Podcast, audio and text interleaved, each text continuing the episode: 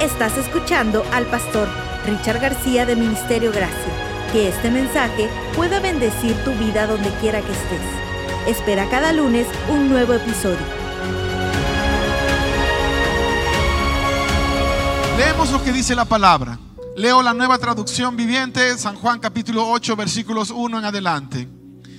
Jesús regresó al monte de los olivos, pero muy temprano a la mañana siguiente estaba de vuelta en el templo. Pronto se juntó una multitud y él se sentó a enseñarles. Y mientras hablaba, los maestros de la ley religiosa y los fariseos le llevaron a una mujer que había sido sorprendida en el acto de adulterio. Le pusieron en medio de la multitud. Maestro, le dijeron a Jesús, esta mujer fue sorprendida en el acto de adulterio. La ley de Moisés manda apedrearla. ¿Tú qué dices? Intentaban tenderle una trampa para que dijera algo que pudieran usar en su contra. Pero Jesús se inclinó y escribió con el dedo en el polvo. Como ellos seguían exigiéndole una respuesta, él se incorporó nuevamente y les dijo, muy bien, pero el que nunca haya pecado, que tire la primera piedra. Luego volvió a inclinarse y siguió escribiendo en el polvo. Y al oír eso, los acusadores se fueron retirando uno tras otro, comenzando por los de más edad, hasta que quedaron solo Jesús y la mujer en medio de la multitud. Entonces Jesús se incorporó de nuevo y le dijo a la mujer, ¿dónde están los que te acusaban? ¿Ninguno te condenó? Ni uno, Señor, dijo ella. Yo tampoco, le dijo Jesús, vete y no peques más. Padre, muchas gracias por la palabra. Muchas gracias por la libertad que nos concedes al estudiarla. Ayúdanos a poder comprender lo que para nosotros individualmente tú tienes, que no sea una palabra para la persona que está a nuestro lado, sino que podamos entender que es palabra que tú mandaste para mí, es un rema para nosotros hoy en tiempo presente. En el nombre de Jesús lo pedimos. Amén, Señor. Amén, Padre. El nombre de, de Kathleen Foldbeat es un nombre que para muchos de nosotros a lo mejor es un nombre completamente desconocido. Es uno de esos nombres que te vas a topar con ellos cuando estás leyendo el periódico, cuando estás leyendo algún artículo, cuando estás leyendo alguna revista, pero no, no en el ambiente en el que nosotros estamos. Esta señora hizo noticia internacional porque en Australia fue condenada para el año 2003 por haber asesinado a sus cuatro hijos. De acuerdo a la acusación, su primer hijo que murió cuando apenas tenía nueve meses. Su segundo hijo primero murió cuando apenas tenía 19 días. Su segundo hijo tenía nueve meses. Luego una, una niña preciosa ah, que también muere en más o menos el mismo tiempo. Y finalmente otra niña que muere cuando tenía 18 meses. Cuatro. Yo recuerdo haber leído la historia de aquella mujer y en mi mente la primera cosa que llegó fue, wow, ¿Cómo puede una madre dejar todo designio de lo que, de lo que Dios le dio y convertirse más en una, en una bestia que en un ser humano? Porque aún los animales protegerían a sus crías. En cambio, esta mujer mató a sus cuatro hijos y el que presentó las evidencias finalmente fue su propio esposo después de la separación, porque encontró un diario donde ella decía cosas que parecían implicar que ella tuvo que ver con la muerte. La primera conclusión fue que el primer bebé murió de esa, ese síndrome de muerte infantil que nadie puede explicar. Luego el segundo, luego la tercera, luego la cuarta. Pero los que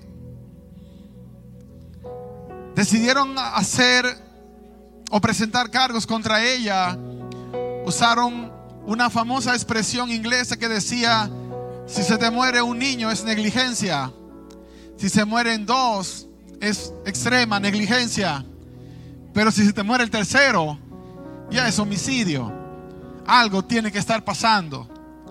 Y aunque nunca se pudo probar que ella los mató, llegaron a la conclusión de que la mamá mató a sus cuatro hijos. Ahora, ¿cuál es la historia que está corriendo en los periódicos del mundo hoy? 18 años después, en prisión, se descubre que hay un problema genético en esta mujer que afectó a algunos de sus genes de tal manera que los pasó a sus hijos, pero que por tragedia su esposo tenía una condición genética que combinando los elementos se convertían en letales. Y el primero se pudo probar que murió a raíz de esa situación y el segundo también. Y en ese momento unos 90 científicos, entre ellos dos premios Nobel, están pidiéndole a la corte que dejen salir a esta mujer porque, porque ella es inocente. Lo más doloroso de todo esto es que el juez que la condenó y los que presentaron cargos dicen, bueno, los primeros dos a lo mejor, pero los últimos dos estoy seguro que los mató ella, porque es mejor insistir en una acusación que decir, nos equivocamos. Emitimos juicio aceleradamente. Y una de las tragedias que que veo que es tan típica de nosotros es que no es algo exclusivo de una historia que sucedió en Australia hace una, un par de décadas atrás.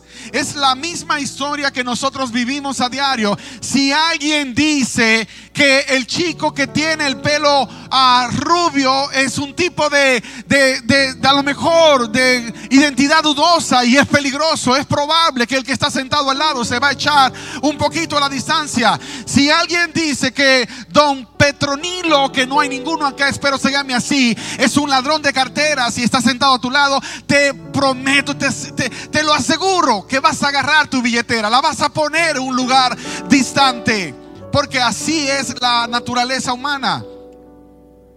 Yo recuerdo cuando mi mamá llegó a la iglesia por primera vez. Yo había orado por muchos años para que ella fuera a la iglesia. Por primera vez llegó a la iglesia. Se sentó en la última banca de la iglesia. La iglesia estaba repleta, pero la banca de mi mamá solamente estaba llena hasta la mitad porque no mucha gente se le quería acercar. Porque ella era muy conocida en mi barrio. Había matado a más de una persona. Estaba en el mundo de las drogas. Y desgraciadamente, a unos cristianos decimos a veces que hay casos donde Dios no puede hacer nada con esas personas. La trataron como si fuese leprosa a pesar de eso, a pesar de que se sintió acusada sin ni siquiera haber atravesado por un juicio, yo doy gracias a Dios que ella se quedó en la iglesia y volvió al día siguiente. Y volvió al día siguiente. Y durante 14 noches estuvo viniendo porque algo que ella percibió esa noche es que aunque los seres humanos la miraban extraña, Dios no la miraba como los seres humanos la miraban. Y esa es una de las cosas que yo quiero que puedas poner en tu corazón. El hecho de que hay alguna persona que te va a juzgar, que hay una persona que te va a condenar, no significa que Dios lo está haciendo. El hecho de que los seres humanos mal representamos a Dios no significa que Dios es culpable de lo que nosotros los seres humanos estamos haciendo. Desgraciadamente hay mucha gente que no va a la iglesia, no porque tuvieron un problema con Dios, sino porque tuvieron un problema con un ser humano que representaba a Dios. Y tú vas a decir, bueno, sí, tuvieron un problema con un pastor, no solamente con un pastor, simple y llanamente con el hermano que le dio la bienvenida a la iglesia, que parece que de alguna manera tuvo una mala noche o a lo mejor tuvo una experiencia difícil durante la semana y sin querer pagó con la persona equivocada. Porque nuestra humanidad de una forma u otra siempre saldrá a relucir. Nosotros fuimos escogidos como, como embajadores, somos embajadores, representamos una embajada, pero trágicamente a veces mal representamos la embajada que nos ha sido confiada. Lo mismo pasó en los tiempos de Jesús. Ahí está la historia de la mujer pecadora. La encontraron en el mismo acto del adulterio. La arrojaron a los pies del maestro y con supuesta intención de arreglar las cosas de Dios le dijeron al Señor, Esta mujer ha sido descubierta en el mismo acto del adulterio. En la ley nos mandan a apedrearlas. Yo quiero que por un momento hagas una pausa y trates de viajar en el tiempo. ¿Cuál hubiese sido tu declaración ese día? ¿Cuál hubiese sido tu posición si tú hubieses estado ese día? ¿Cómo hubieses hecho tú si esa hubiese sido una historia en la que tú hubieses participado? Imaginamos que hoy traen a la hermana Juana de Arco, que no existe ninguna, espero en Dios, la traemos al frente acá. La hermana Juana de Arco está pidiendo que quiere restaurar su vida, reconciliarse con Dios, volver a servir en la iglesia. Pero hay un problema.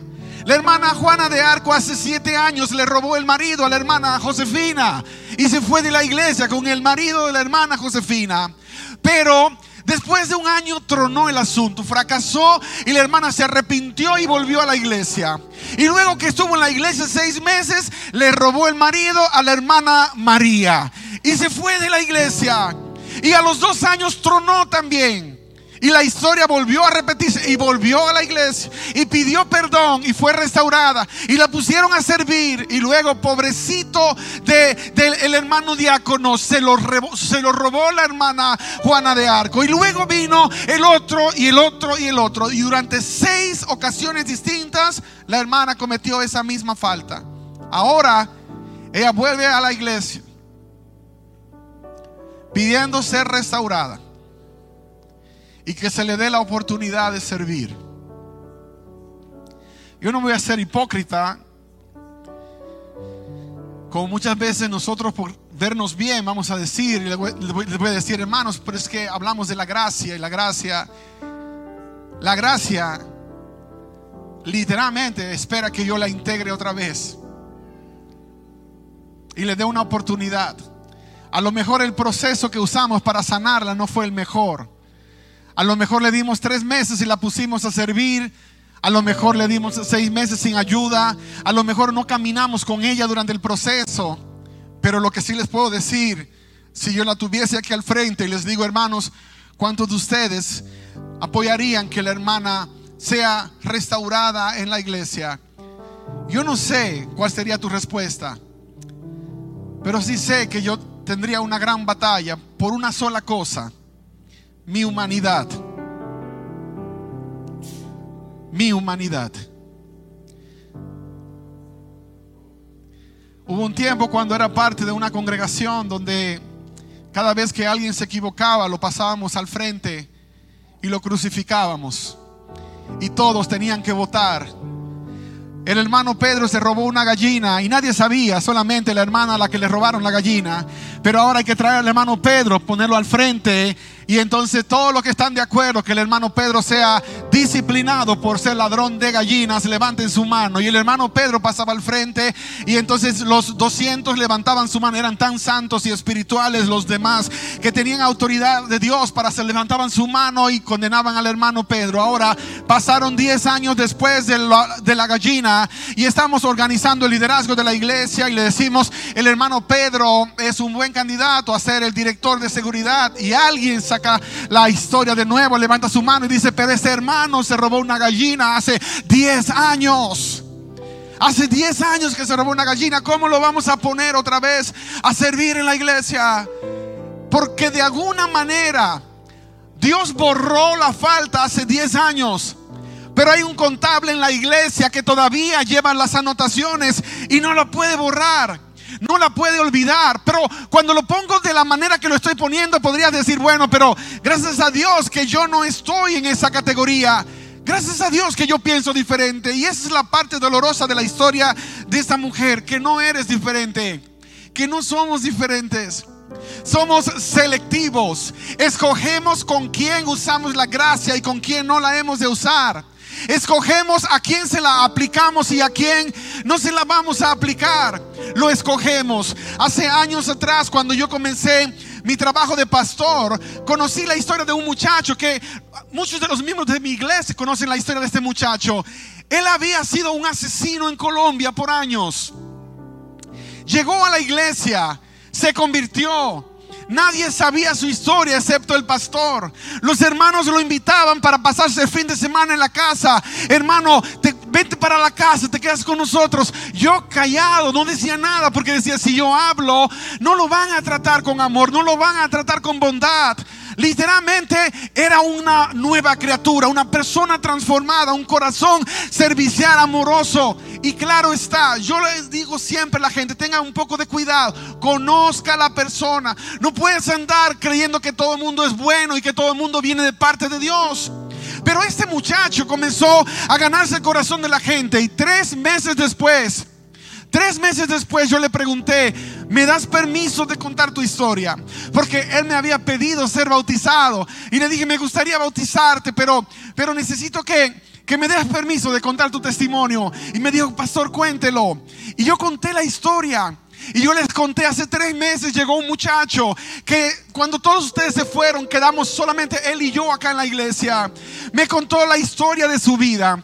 Él trabajó para un movimiento paramilitar en su país y su trabajo era matar gente, mataba gente porque por eso le pagaban de parte del gobierno, de parte de empresarios se convirtió en un monstruo, en una bestia. Llegó a la iglesia porque su mujer lo había dejado. Y ahora en su mente la única solución al problema era mato a mi mujer y se acabó todo. Y ese tipo llegó a la iglesia, les conté.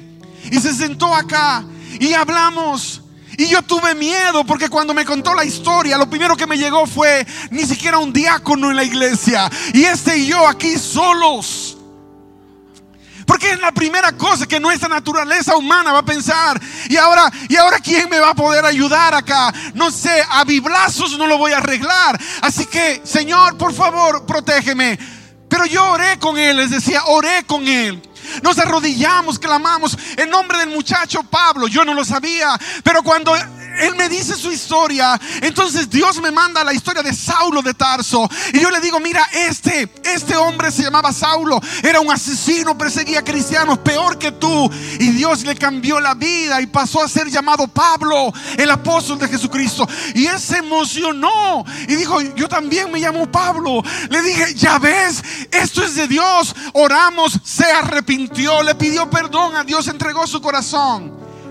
Pero eso no hubiese sido suficiente para que nosotros lo aceptásemos como familia. Lleva tres meses en la iglesia. Algunos de ustedes yo sé que lo han tratado con mucho amor. Pero yo quiero presentarlo hoy. Cuando yo lo llamé, le dije, Pablo, levántate y ven. Cuando él pasó, algunas de las familias que se lo llevaron de fin de semana casi se desmayan en medio de la iglesia. Porque nunca se imaginaron que habían tenido en su casa a un hombre como ese y uno de ellos se me acercó al final, me dijo, pastor, ¿por qué no nos dijo? Porque si te digo, no lo tratas como una nueva criatura. Si te digo, lo hubieses tratado como a un criminal. Todavía hoy ese muchacho sigue sirviéndole a Dios. Todavía hoy la vida de ese muchacho sigue siendo una vida completamente diferente.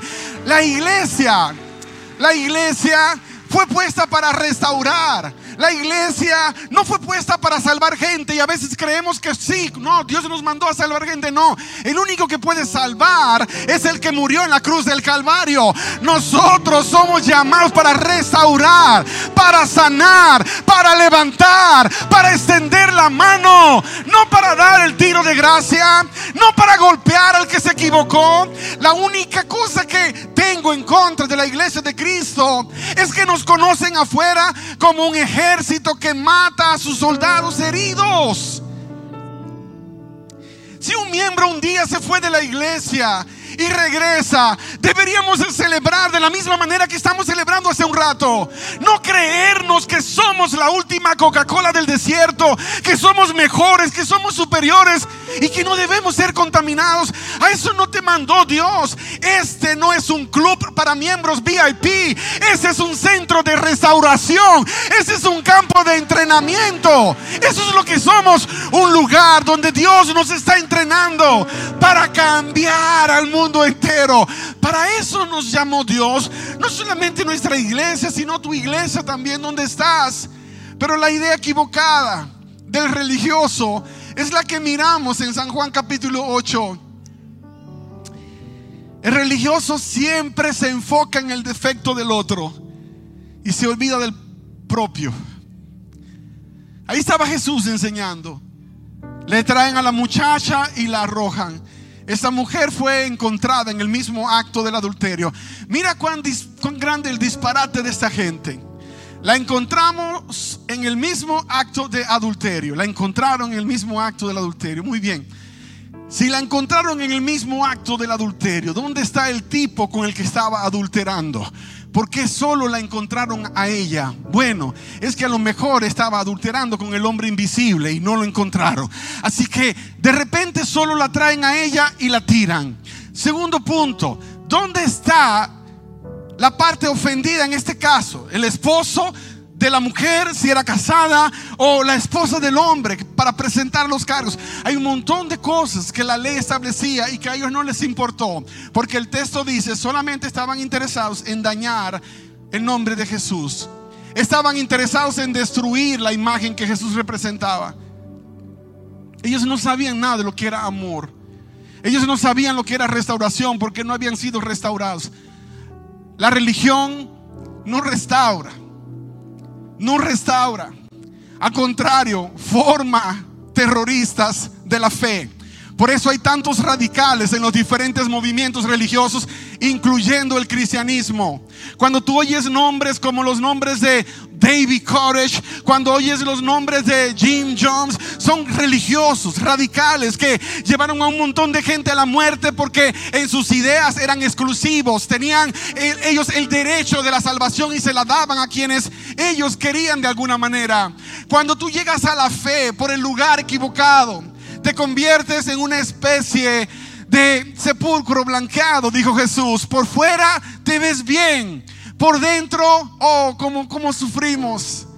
Hace rato que no me ponía una chaqueta para predicar. Me siento más cómodo con mis tenis, con mi pantalón jean, con, con una camisa por encima. Pero es doloroso todavía pensar que algunos de ustedes sufren si no me pongo una chaqueta. Entonces, por amor a ustedes, me pongo la chaqueta. Para que no, no sufran, aunque tenga que sudar mucho más para, para llevar la palabra. Pero ¿por qué? Porque nos dieron el modelo. Nos dijeron que cristiano es el que se pone una corbata de esas que parecen baberos mejor, que te cubre todo el pecho. Nos dijeron eso. La primera vez que fui a África, fui a África como misionero a predicar, creyendo que iba a encontrar a un montón de hermanos morenitos con sus batas y con sus ropas típicas, saltando y dando gloria a Dios. No encontré eso. Encontré a cuatro mil morenitos que parecían blancos en negativo. Literalmente de, esos, de esas fotografías, que esos rollos que revelamos, eran el negativo. Bien negritos, con una chaqueta, con una corbata, sudando como no te lo imaginas, porque no había aire acondicionado y hacía un calor endemoniado, pero no se la podían quitar porque dejaban de ser espirituales. Ya no eras espiritual, ya no encajabas, ya no podías estar en ese lugar, a menos que parecieras de ese lugar. Porque muchos misioneros llegaron a nuestros países y aparte del Evangelio nos entregaron su cultura, nos dieron un paquete completo y nos hicieron creer que era Evangelio. Por eso vivimos experiencias como la semana pasada, que llegó una persona, de hecho, si tú tienes esa clase de idea en tu cabeza, yo voy a orar mucho por ti. Pero llegó una persona, no la semana pasada, llegó hace tres meses y tomó a uno de los salmistas de la iglesia y lo insultó en el nombre del Señor porque era muy espiritual la persona. Y luego llegó otro salmista y demás. En una ocasión atrapó a Josh en uno de los pasillos, pero, pero Josh en su amor y en su ah, carácter cristiano bendijo a la persona y siguió caminando. Pero la semana pasada por error se topó conmigo. Y yo que fui entre los fariseos, fariseo. Conozco a un fariseo cuando lo veo. Y la persona me entregó un mensaje que según la persona era de parte del Señor. Y en el mensaje obviamente era un mensaje de condenación. Y yo le pregunté si este mensaje es de parte del Señor. ¿Cómo sé realmente que es Dios que lo está mandando con usted? Y me dijo, porque si usted tuviera el Espíritu Santo, sabría que yo vengo de parte del Señor. Y le dije, solamente por lo que me acaba de decir, ya sé que no viene de parte del Señor. Porque si usted se cree tan grande y tan llena del Espíritu Santo, le garantizo que lo primero que hubiese hecho es evitar decir que los que cantan no están cantando para Dios porque usted no conoce el corazón de los que adoran lo primero que hubiese evitado decir es que como nos vestimos no, no ofende ni le falta a Dios en ningún sentido, porque no he encontrado el primer versículo en la Biblia que dice que la corbata la inventó Dios o que la chaqueta es una revelación del Espíritu Santo. Si usted realmente está hablando de parte de Dios, querido, querida, sin importar en qué parte del mundo estés, porque uso este ejemplo para enseñarte, entonces te garantizo que la mayor y la más poderosa característica de que tu mensaje es de Dios es el espíritu de humildad con el que lo vas a presentar, es el espíritu de amor con el que lo vas a llevar y no un espíritu de arrogancia. Porque en el carácter de Cristo nunca estuvo presente. Jesús se dio cuenta que esos fariseos no venían de parte de su Padre. Por eso quedó callado un rato. Dijeron, en la ley Moisés nos enseña yo hubiese sido Jesús y yo me levanto y agarro las dos tablas que Moisés quebró y las recreo y les doy tres tablazos porque se lo merecían. Se lo merecían. Estás hablando de la ley que yo escribí. Estás hablando de la ley que fue puesta para proteger y tú la, estás usando para, para destruir para, y para destrozar. Estás hablando de una ley que simplemente fue un ayo para traer a toda la humanidad a mi presencia y la estás convirtiendo en una herramienta para desviar me estás hablando de cristianismo cuando odias a tu prójimo. Me estás hablando de cristianismo cuando no puedes perdonar al que te ofendió. Me estás hablando de espiritualidad cuando te vas a la noche a dormir con una carga tan grande que jamás debiste llevar. No, por favor, no me lo hagas. No lo hagas. Le dice Jesús. Y te lo dice a ti en esa hora también. ¿Cómo puedes decir que eres embajador de Cristo cuando estás lleno de odio contra tu esposa, contra tu esposo? ¿Cómo puedo decir que soy embajador de Cristo cuando no soporto al que piensa diferente a mí?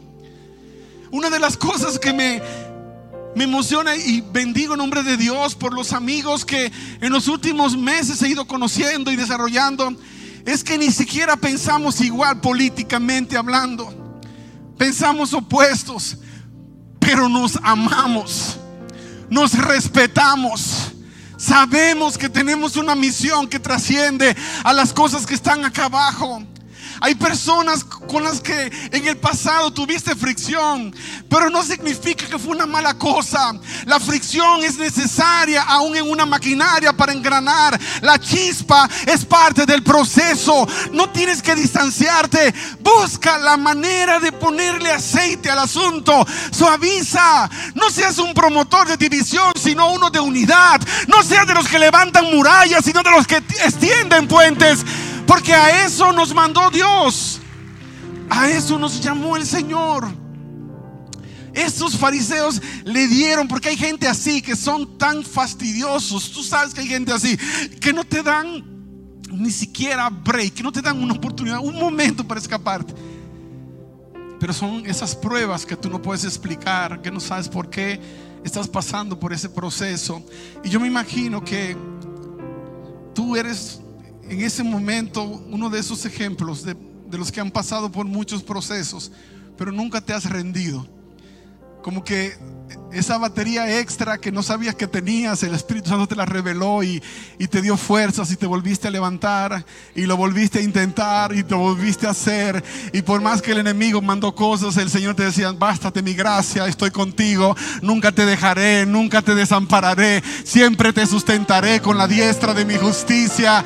Y esa presencia de Dios a tu lado y ese poder de Dios a tu lado que no te dejó rendir en ningún momento, te volviste a levantar, te volviste a levantar. Nosotros no conocemos los detalles de la muchacha de San Juan capítulo 11. He hecho bastante estudio acerca de la historia de esta muchacha.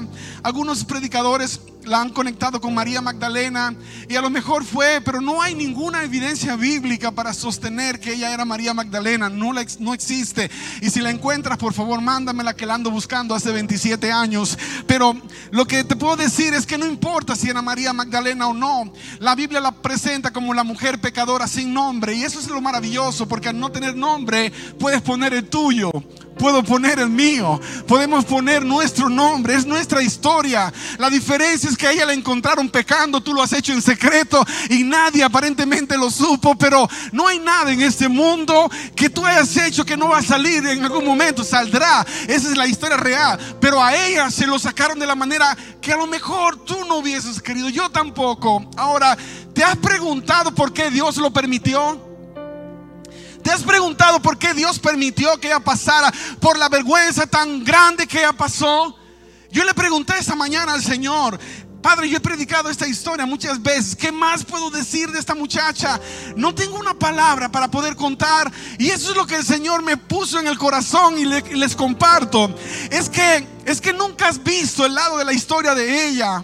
Es que nunca te has enfocado en otro detalle, Richard. Quiero que mires esto ella también tenía un proceso por el cual tenía que pasar. Ella necesitaba pasar por ese proceso nos hubiésemos encontrado en privado y nada hubiese cambiado. Ella tenía dolor, resentimiento, odio contra quienes la llevaron a ese estilo de vida. Ahora ella se encontró en una posición donde la única sentencia era la muerte, pero yo le di la vida. Lo único que le esperaba era castigo, pero yo le di salvación. Lo único que le esperaba era vergüenza, pero yo le di honra. Ahora ella también tenía que perdonar. Porque entendió la gracia. Porque la comprendió. Y después del arrepentimiento viene la gratitud. Y un corazón agradecido hace lo que hizo una María Magdalena que es muy probable que era el corazón de esta misma muchacha. Pondría perfume a sus pies lo honraría. Sabes que sería imposible perdonar hasta que no entiendes la magnitud de lo que te fue perdonado. Aquellos que han repetido el Padre Nuestro tantas veces, pero que nunca le encontraron sentido el versículo 12. Perdona nuestros pecados, como también nosotros hemos perdonado a quienes nos fallaron.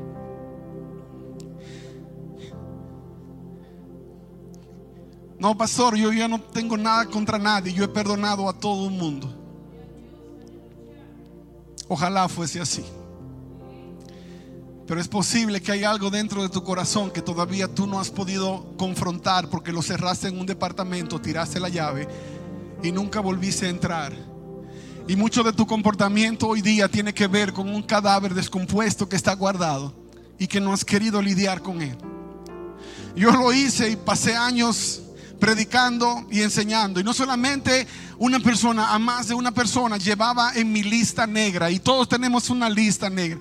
Si tú lees la historia de David, cuando David estaba muriendo, que le entregó a su hijo Salomón la lista aquella, y a fulano me lo matas, y al otro lo picas en tres, y al otro le haces así porque me hizo así. Desgraciadamente, yo no sé si David luego arregló el cuento con Dios, porque no se supone que tengas una lista negra. No se supone que lleves un récord de las cosas que te hicieron. Se supone que borraste, se supone que perdonaste. Pero desgraciadamente no es nuestra historia. Mi abuelo, mi verdugo número uno, durante años lo odié. Planifiqué matarlo de más de una manera.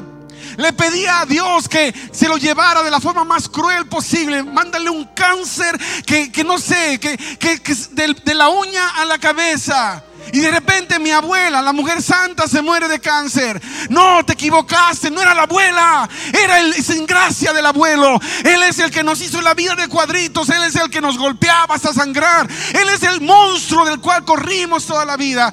Y por años yo decía, lo perdoné, lo perdoné, lo perdoné. Hace seis años lo perdoné.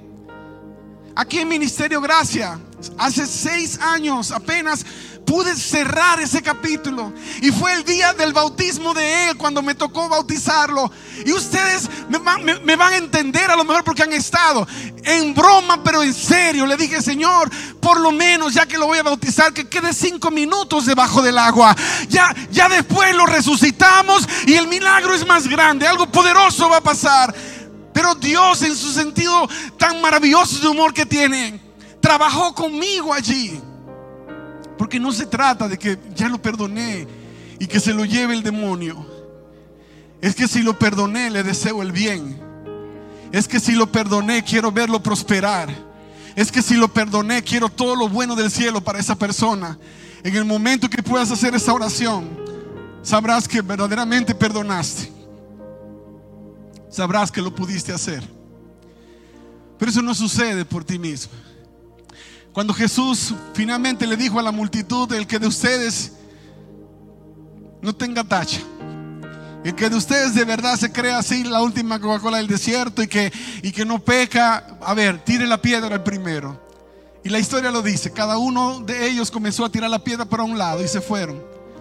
No sé lo que leyeron, no sé qué fue lo que leyeron porque Jesús escribió, no sé lo que leyeron porque no, no, no, estuve presente y la Biblia no dice. Alguien me dice, no, pero la Biblia dice, la Biblia no dice, la Biblia no dice lo que Jesús escribió. Ahora yo creo que Jesús escribió los pecados de ellos. Yo creo que Jesús comenzó a escribir a Anás, tú abusaste de la, de la chica en el día tal, del mes tal, a la hora tal. Caifás, tú sin gracia, tú hiciste así, así, así, fulano. Y comenzó a escribir todo. Pero ¿por qué lo escribió en la arena y no lo escribió en tablas de piedra? En tablas de piedra Dios escribió principios y elementos para protegernos por los siglos de los siglos. Pero en la arena se escribió la falla y la falta. Porque con el soplo, soplo de Dios se iría para siempre. Y ya no habría evidencia, no habría evidencia. Todo lo que pasó contigo hasta acá, Dios sopló. Ya no hay evidencia, Dios lo borró. Aquellos que quieren traer tu falla y tu pecado, no lo hacen de parte de Dios. Si no lo sabías, hermano, hermana, el acusador de nuestros hermanos es el diablo. Y cuando entras en el terreno del diablo, entonces eres un asistente de Satanás. Cuando vives para acusar, no representas a Dios. Cuando vives para restaurar, eres un embajador del reino de los cielos. A eso nos llamó el Señor, a levantar al que se cae, a restaurar a aquellos que por algún una razón no tuvieron la gracia que tú y hemos tenido de haber encontrado a tiempo a nuestro Señor.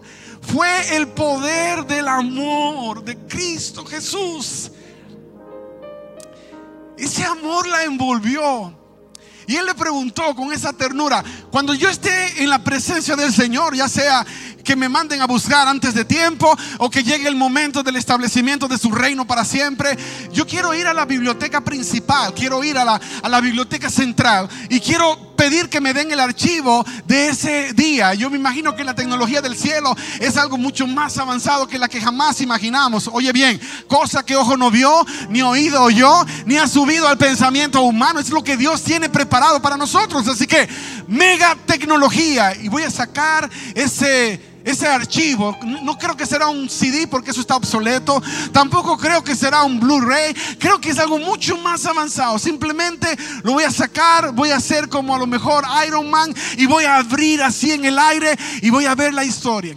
Y voy a ver el rostro de mi Señor con una sonrisa pero de restauración, una sonrisa de amor, una sonrisa de, de, un Dios apasionado por su criatura, diciéndole, mujer, nota esta palabra, mujer. En algunos contextos de hoy podría ser un poco despectivo. Mira, mujer. Pero en el contexto de Jesús era decirle señora, pero de mucha honra. Así le dijo a su mamá cuando estaba en la cruz. Mujer, he ahí tu hijo. Hablando de Juan, dijo Juan, he ahí tu madre. Y Juan se la llevó para su casa, la honró porque Jesús la presentó. Te la encomiendo, te encomiendo a mi mamá, te encomiendo a mi vieja, me la cuidas por favor. Te la encomiendo. Y Jesús le está diciendo a esta mujer de la vida rara, le está diciendo mujer, la honró frente a todo el mundo. Y yo me imagino el amor y la sonrisa de pasión. Mujer, ¿dónde están los que te acusaban? Y ella ni siquiera se había dado cuenta porque estaba mirando hacia abajo esperando la primera piedra que le iba a quebrar la cabeza.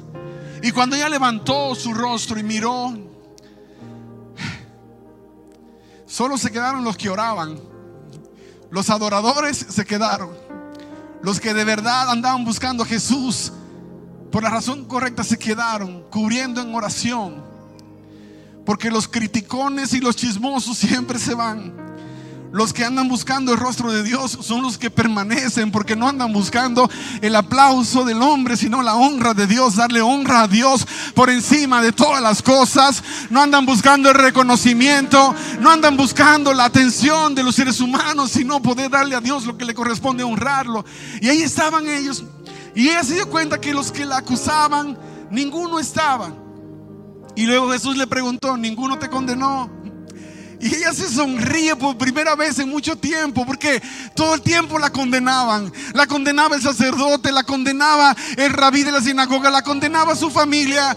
Y dice ninguno, Señor. Y entonces Jesús la mira y ahora sí, yo creo que le dio un abrazo. Venga acá, muchacha, venga. Y le dio un abrazo y le dijo, ni yo te condeno. Yo no te voy, jamás te voy a condenar.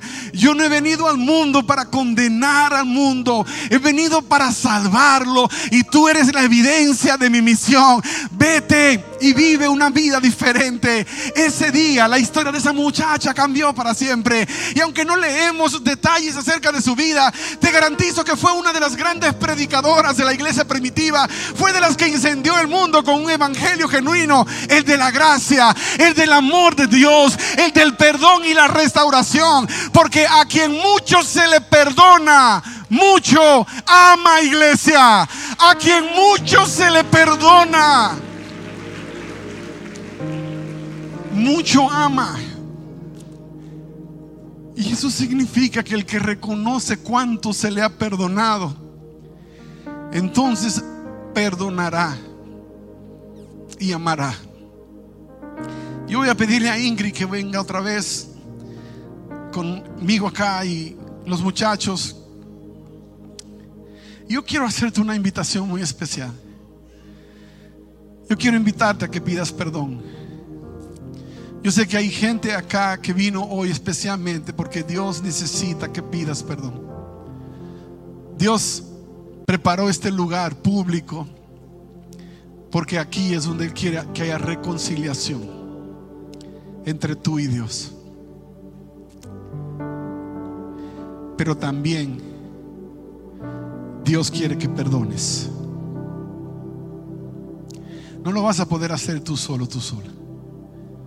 Pero por el poder de su amor lo vas a lograr. Por el poder de su amor vas a ver el milagro suceder aquí.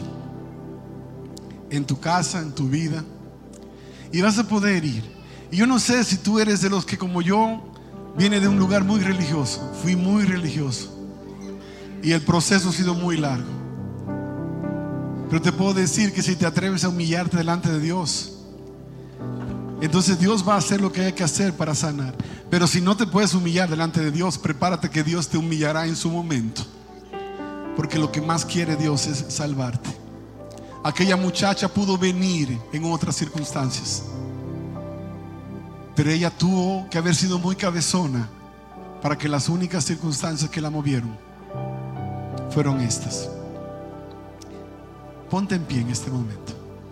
Y mientras los muchachos me ayudan moviendo este púlpito de este lugar, yo te voy a hacer la invitación. Si tú hoy necesitas decirle, Señor, perdóname, porque yo no he podido perdonar a los que me han dañado. Ese es el primer paso para un cambio de vida completo, para una nueva historia. Pide permiso a la persona que está a tu lado y ven aquí al altar. Porque quiero que mientras Ingrid dirige esta alabanza, tú estés aquí en este lugar que sea esta tu oración. No tengas temor de lo que pensarán otras personas. Lo que menos importa hoy es lo que las personas tienen que decir. Lo que más importa es lo que Dios dijo para ti y para tu vida. Es tiempo de pedir perdón. Es tiempo de perdonar. Y el único que puede producir ese milagro en tu corazón ese Es por el poder de su amor en ti. Pero pastor, usted no sabe lo difícil que me ha sido a mí llegar a este lugar.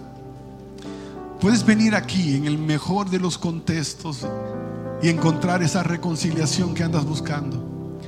O puedes irte y endurecer más tu corazón y decir no, no, no lo voy a hacer. Y Dios tendrá que permitir otras circunstancias. Al final, Él solo te atrae con cuerdas de amor. Solo te atrae con cuerdas de amor. Pero la decisión la tienes que tomar tú. Pedir perdón es el primer paso. Y Dios trae sanidad. Y Dios trae transformación. Y luego podrás concederlo porque de gracia lo recibiste. Y de la misma forma lo vas a dar. Levanta tu mano y tu iglesia haz lo mismo conmigo. Padre, bendecimos tu nombre. Te damos gracias porque nos recibes. Y aquí entregamos a cada hijo, a cada hija que hoy ha venido buscando reconciliación contigo y entre ellos mismos. Sana, Señor sana hasta lo más profundo de su ser. Tú conoces dónde está el problema, tú conoces dónde está la herida que está sangrando. Padre, ve hasta allá y muestra tu poder, glorifícate. Como sabes hacer, eres el todopoderoso, eres el único, eres el médico divino, eres el gran sanador, eres el que da salvación, eres el que restauras, eres el que levantas. Padre, abrázanos que no vayamos de este lugar jamás como vinimos, sin importar cuán bien creíamos que estábamos. Te lo pedimos. Te lo pedimos en ese nombre que es sobre todo nombre. En el nombre poderoso de Cristo Jesús. Amén, Señor. Amén, Señor. Dale ese aplauso, iglesia. Gloria sea ese nombre. Gracias por escucharnos. Puedes hacer que esta palabra llegue a otras personas ingresando a ministeriogracia.org slash donaciones.